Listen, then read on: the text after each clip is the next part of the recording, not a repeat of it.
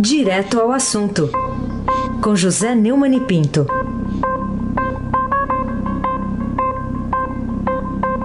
Oi, Neumann, bom dia. Bom dia, Raíssen Abac, o craque. Bom dia, Carolina Ercolim, tintim por tintim. Bom dia, Almirante Nelson. Bom dia, Diego Henrique de Carvalho. Bom dia, Moacir. Manuel Evangelista Viazzi. Bom dia, família Bonfim, Emanuel. Alice Isadora. Bom dia, ouvinte da Rádio Eldorado, 107,3 FM. Aí sem abaque, o craque. Não, ele tá no pique, no pique. No pique. Vamos lá, começar a falar aqui da Venezuela, depois daquela reeleição né, de Nicolás Maduro. A gente está vendo a, até o momento países que não têm tanta relevância no cenário mundial, aí com todo respeito, né? Cuba, Bolívia, El Salvador, até mesmo um gigante político econômico como a China, nenhum deles se manifestou, né, demonstrou sensibilidade para a tragédia do povo venezuelano sob o chavismo. Por quê, Neumani? Pois é, primeiramente, esses países, Cuba, Bolívia e El Salvador, eram países dependentes é, do quando a Venezuela tinha é, nadava né, nos dólares do petróleo, um grande produtor de petróleo, e independente ideológico também. Dizer, até a, a, relevância de Cuba, do ponto de vista ideológico, passou para a Venezuela. Quanto à China, a China é um grande, é um país é, de uma grande ditadura e que adota métodos capitalistas né, na economia. Né? E a China é, é um país que tem ali uma, uma, digamos, uma garra, uma extensão na América do Sul, que é a Venezuela. Agora, é um absurdo que isso aconteça e que também seduza partidos de esquerda no Brasil. O PT, por exemplo, até hoje não se pronunciou, mas o PCdoB, né, o PSOL é, e esses grupos todos de esquerda, todos consideram o Nicolás Maduro um verdadeiro democrata, né, o que é, evidentemente, um escárnio ao povo venezuelano que está aí atravessando as fronteiras, e ao Brasil e à Colômbia, que são os principais receptadores desse tipo de é, refugiado. Carolina Ercolim, tintim por tintim. Que mais te perturbou ao tomar conhecimento das informações divulgadas ontem pelo Jornal Nacional, pelo repórter Murilo Salviano, da Globo News, de que a inteligência americana, um mês depois do atentado terrorista no Rio Centro, em 30 de abril de 81, informou ao governo dos Estados Unidos que a sua autoria era de agentes do DOICOD e não de grupos de esquerda, como o Exército acusou à época. É, o Murilo Salviano consultou documentos que os americanos mandaram que estão no Arquivo Nacional para uso de pesquisadores brasileiros. Essa descoberta não é uma grande descoberta. A descoberta é que os Estados Unidos foram informados. Mas eu mesmo trabalhava no Jornal do Brasil à época e acompanhei né, com grande admiração, com grande respeito, o magnífico trabalho de dois repórteres do jornal que não existe mais. É, eles dois também não, não estão mais entre nós. Fritz Utzeri, que era médico, um grande repórter, foi correspondente no exterior, e o Heraldo Dias, que era o chefe de reportagem, provaram por A mais B, com conhecimento técnico e científico, que a bomba que o, o, sargento Rosário e o capitão Wilson Machado levavam explodiu no colo do sargento, não tinha sido colocada lá por um grupo terrorista de esquerda, como o Exército é, garantia. Só que até hoje, como mostrou o Salviano, a justiça ainda não deu conta da autoria desse atentado e o exército que está sendo aí louvado, é, chamado a intervir, também não esclareceu é, a partir daquele inquérito famoso do, do general é, Job Santana, que foi ridículo, em que o exército tentou é, provar o impossível, né, que é, que é o, um grupo terrorista de esquerda tinha colocado a bomba no, no colo do sargento, quando era o sargento que carregava a bomba no colo. Aysen Abaki, é. o craque. Show que aconteceu lá na, na, véspera de 1 de maio, tinha a ver um com o 1 de maio. Show na véspera de 1 de maio, o Chico Buarque ia participar. Isso. É, se não me engano era Simone que estava Simone estava cantando lá na hora, isso. O, o Neumann, outro destaque aqui, voltando aos tempos modernos que estamos vivendo, né? A gente está vendo aí o presidente Michel Temer incomodado, os parceiros dele, Eliseu Padilha, no Palácio, Henrique Eduardo Alves na cadeia também incomodados. Aliás, é prisão domiciliar agora, né, do Henrique Eduardo Alves. Mas, enfim, com, a, com as delações do Flávio Calazans e também do operador do MDB, o Mário Almeida, E tem ainda uma acusação até contra o advogado desse Mário Almeida, né? O doutor Antônio Figueiredo Basto. O que, que tanto incomoda? Antônio Figueiredo Basto. É, Bastou. Bastou. É. Ele foi o, o, advogado que conduziu algumas delações premiadas importantes, como a primeira de todas, do Alberto Youssef, a, a do, do Delcídio do Amaral, a do, é, do, do Delcídio do Amaral e agora desse é, ah, desse Mário Miranda, né, o, o operador Mário Almeida. O, Mário Almeida. O operador do MDB. Né? O delator Flávio Calazans eh, está contando detalhes. Né? E o operador Mário Almeida está até devolvendo um dinheiro aí, 8 milhões de dólares, né? Prometendo devolver em troca da delação premiada que ainda não saiu. E parece que o Mário Almeida é bastante informado, né? Contam eh, eles todos uma reunião no, no é, com o PMDB, com o Temer, com o Henrique Eduardo Alves e com o Eliseu Padilha, né? É, a respeito da questão do decreto do Porto de Santos. E é muito, tudo é muito comprometedor para aquilo que o Xandô chamava de quadrilhão do MDB. Carolina Ercolim, tintim por tintim. O Estadão publicou na primeira página de hoje, Neumann, que a Advocacia Geral da União alertou diversas vezes o Planalto do Planalto sobre inúmeras irregularidades cometidas no tal decreto dos portos, que Temer assinou no ano passado. Será que o trio Temer-Eliseu Moreira não aprenderam, né? O trio não aprendeu nada com aquela lição de nossos avós de que quem avisa amigo é? É um furo danado, um furo espetacular. E da Mariana, Mariana Holanda, é, no Estadão, com a chamada na feira página, nesse momento está na manchete do nosso portal. E esse furo mostra o que é óbvio. A, a Advocacia Geral da União avisou várias vezes. É, é, um absurdo, esse decreto é um absurdo. É um decreto que estende, quer dizer, que estende a concessão indefinidamente, né? E que favorece empresas que, como é o caso da Libra e da Rodrimar, agora está sendo mais citado também a Rodrimar, é, que, é, por exemplo, a Libra deu é, um milhão, doou um milhão de reais à campanha do, do MDB e foi dinheiro negociado pelo Temer.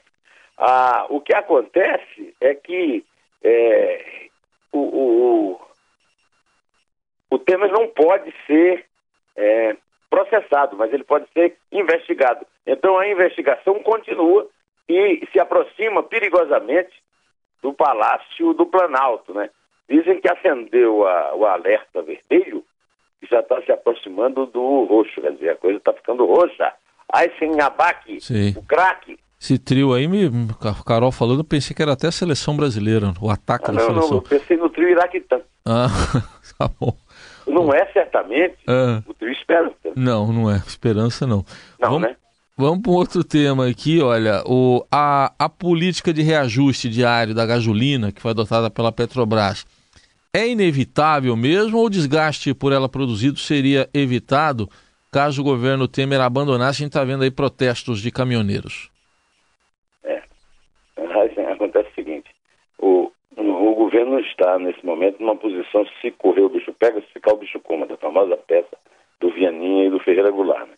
O que é que acontece? O Pedro Parente recuperou a Petrobras do rombo, né, da, da falência eh, em que a Petrobras foi metida na roubalheira dos governos do PT com o PMDB e com a adesão eh, da oposição de fancaria feita pelo PSDB. Para isso, ele teve que adotar uma política de preço que acabou com aquela demagogia uma política de preço que o preço não podia aumentar para não prejudicar os partidos do governo na eleição. Agora é ano de eleição, o, o a gasolina está sendo é, aumentada diariamente e está provocando um ribuliço danado. Né? É, a questão é a seguinte: se abandona a política, abandona a Petrobras a, sorte, a sua sorte e o governo perde talvez o único, depois que a Silvia Baixo saiu, né? O único executivo do qual o Temer pode se orgulhar é o Pedro Parente, que recuperou a Petrobras. E o Pedro Parente adota uma política realista. Agora, eu acho o seguinte: o governo pode abrir mão dos impostos, pra, os impostos sobre a gasolina são sempre usados de forma demagógica, como se quem tivesse carro é, pudesse sempre pagar mais imposto, esquecendo que não é só carro, é também o diesel dos caminhões e, sobretudo, é um preço que afeta a inflação, que pelo menos, talvez até por causa da recessão, né, provocada pela quebra da Petrobras, está sob controle. Carolina Ercolim, tintim por tintim. Agora, o governo tem como suportar essa pressão de um protesto de caminhoneiros, como que aconteceu ontem no Brasil, a partir do aumento do diesel?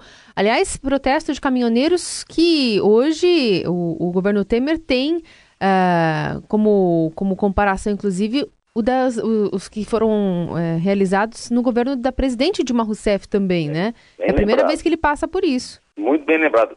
É, na, da última vez ele foi beneficiário. É. Agora, ele é, eu acho que ele é muito fragilizado e vai ser difícil suportar essa pressão, até porque a população é, sente na pele o aumento diário dos preços da gasolina, dos combustíveis em geral, e, e o Temer não tem e não tem popularidade, não tem força política, não tem nada para resistir.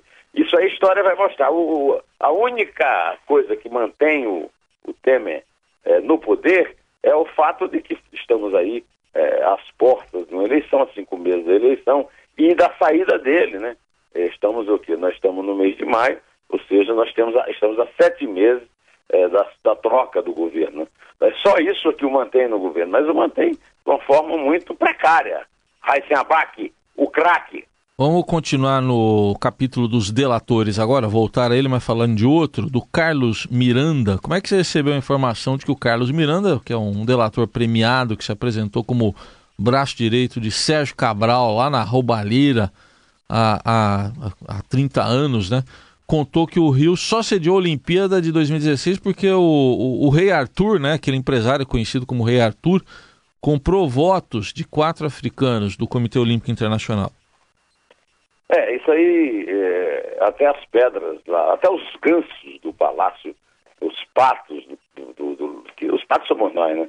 Sabiam, né?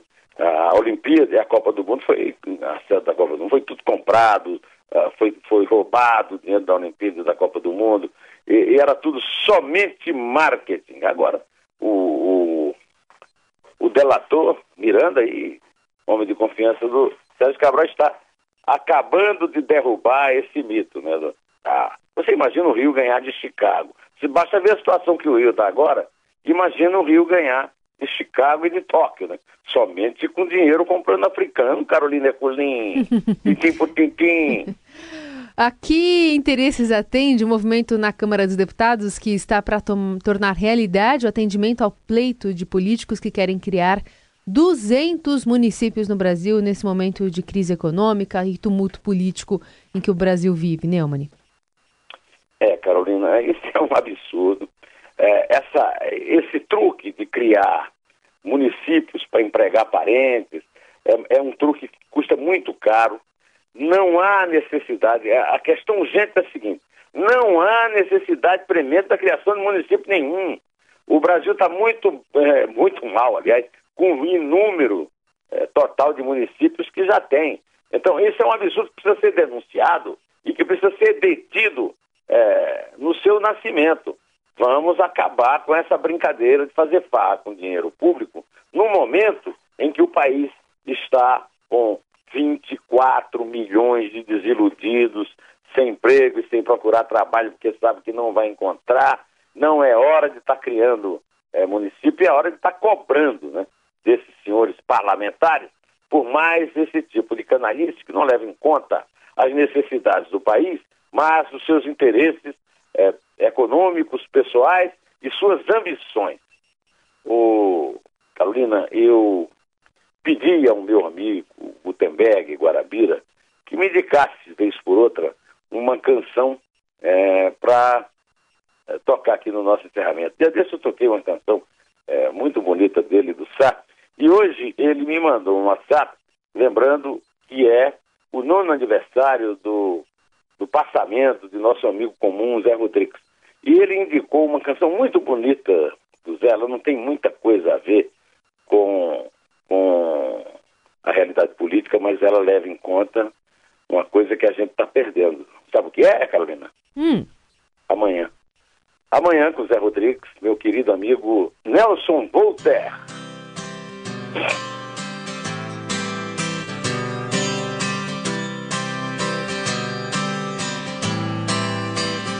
Amanhã ela disse que ia chegar.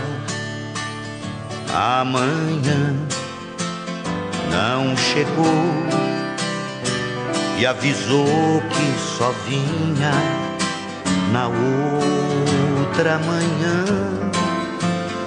E esperei, veio o sol, veio a tarde e depois, quando a noite chegou, me deitei.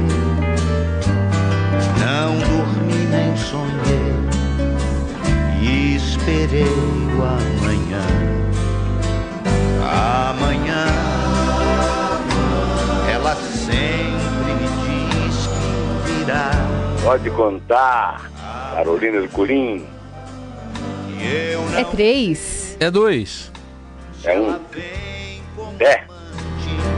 Amiga ou irmã, tudo bem, tudo bem. Pode ser pera, uva ou maçã.